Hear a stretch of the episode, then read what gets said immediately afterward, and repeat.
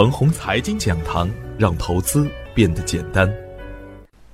亲爱的朋友们，早上好，我是奔奔，感谢您一直的关注与守候。我今天和大家分享的主题是逢低低吸，持币过节。昨天的早盘，我给出的观点是，近期上证五零涨得不错，仿佛再次回到过去的两千一七年。我想说的是啊，市场。一定不会回到两千一七年的老套路上去。上证五零可以做短线，中长期的主流板块可能与他们无关。历史的经验告诉我们，墨守成规、按图索骥，通常都是较为愚蠢的。而超跌、成长性、黑科技、黑材料有可能成为未来的主流板块。要想让贵州茅台的股价再翻倍，不知道要等到哪一年。而当前的市场背景下，要在超跌的股票中选出一只未来的翻倍牛股呢，还真不是一件难事。垃圾股乐视网都这么努力了，我们也可以更加努力一点。比如区块链，在过去的岁月中，一直受到市场的打压。当市场开始认同它的时候呢，就容易走出强势的波段来。我提供的只是一个思路。具体的方向还要根据市场的表现来判断。互联网、大科技板块都会成为未来的重点。精选好股票，耐心潜伏，真的是不错的选择。昨天的消息面是，美联储如期加息二十五个基点，并发布两千一九年还将加息三次，这样的消息啊，明显利空大盘。昨天也有好消息出现。A 股如期加入富时罗素指数，这将为 A 股的未来的流动性打开新的资金渠道。沪伦通十二月成型也是大概率事件。美元加息啊，对新兴市场的汇率是一个打击。但是，我们的央行暂未跟随美国加息来进行相关的操作，这应该有着积极的意义。最起码可以说明啊，我们的货币政策。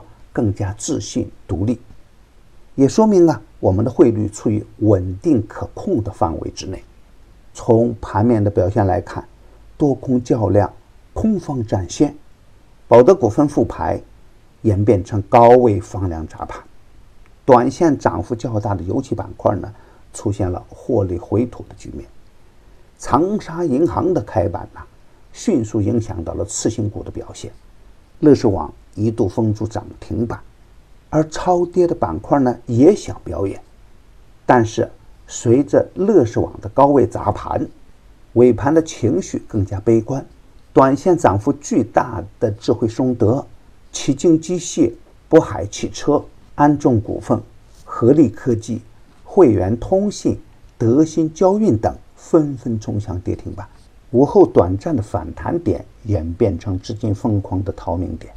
而从量能指标来看，又是一个下跌缩量的局面。值得重点说一下的是政策的相关变化，退市制度啊越来越健全了。这对于啊没有核心竞争力的小盘股来说，可不是一个好消息。虽然我们可以短线炒炒形态较好的小盘股，但是呢，没有业绩支撑的个股啊，还是不能太贪了。比如亚振家居，近两个月的涨幅。四个交易日啊，就跌了回去。博云新材连续大涨以后，变成了连续的跳水，而下降通道的弱势票呢，没有最低，只有更低。这给我们的选股啊提出了新的要求，不是超跌就可以追击，一定要看板块和个股的成长预期。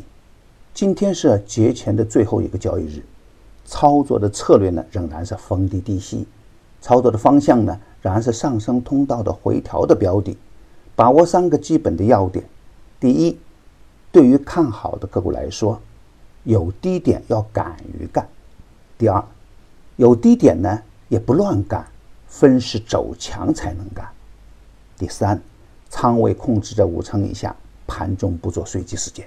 广电运通、畅联股份继续看好，油气板块可以耐心的去等待低吸的机会。持币过节不慌乱，牛散选牛股的第三季啊已经结束，大概率做到了周周赢盘。大抵当前的第四季呢，将会在十月份隆重上线。很多优质的个股啊，恰好处于反转的拐点。只需关注陈红财经微信公众号并回复六六六，就可以免费获得牛散选牛股的专用优惠券。与牛散结缘呀，您将成为下一个牛散。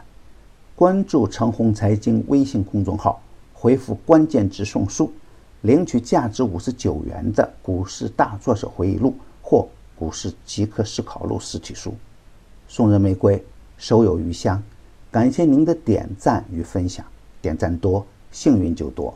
分享多，机会也多，谢谢。